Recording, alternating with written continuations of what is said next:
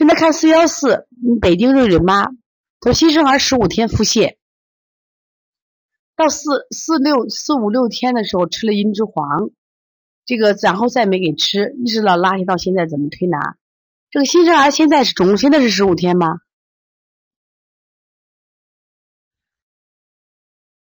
这个现在这个新生儿这个谁还是还这个小孩现在只有十五天，一直腹泻吗？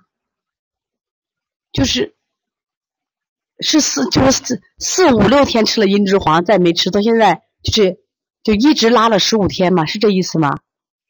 那像这种情况呢，这个孩子是母乳还是这个奶粉喂养？母乳还是奶粉喂养？啊，另外呢，你这种喂养的话，你看他这个有没有奶瓣，有没有那个隐血？有没有隐血？如果有隐血的话，你考虑这个母乳蛋白不耐受，你考虑这个。如果没有这个问题的话，那你怎么做？你给他做补脾、补脾、揉板门，然后呢，这个补大肠、外劳宫、推三关，一定要做补大肠啊！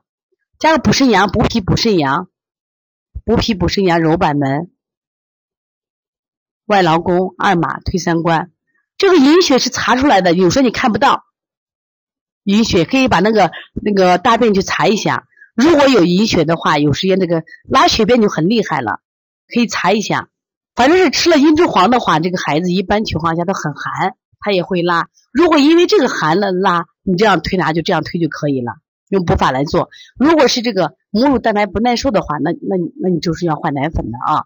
你再去建议给查一下啊，看是不是这个问题。如果是茵栀黄的问题都简单啊，用补法来做。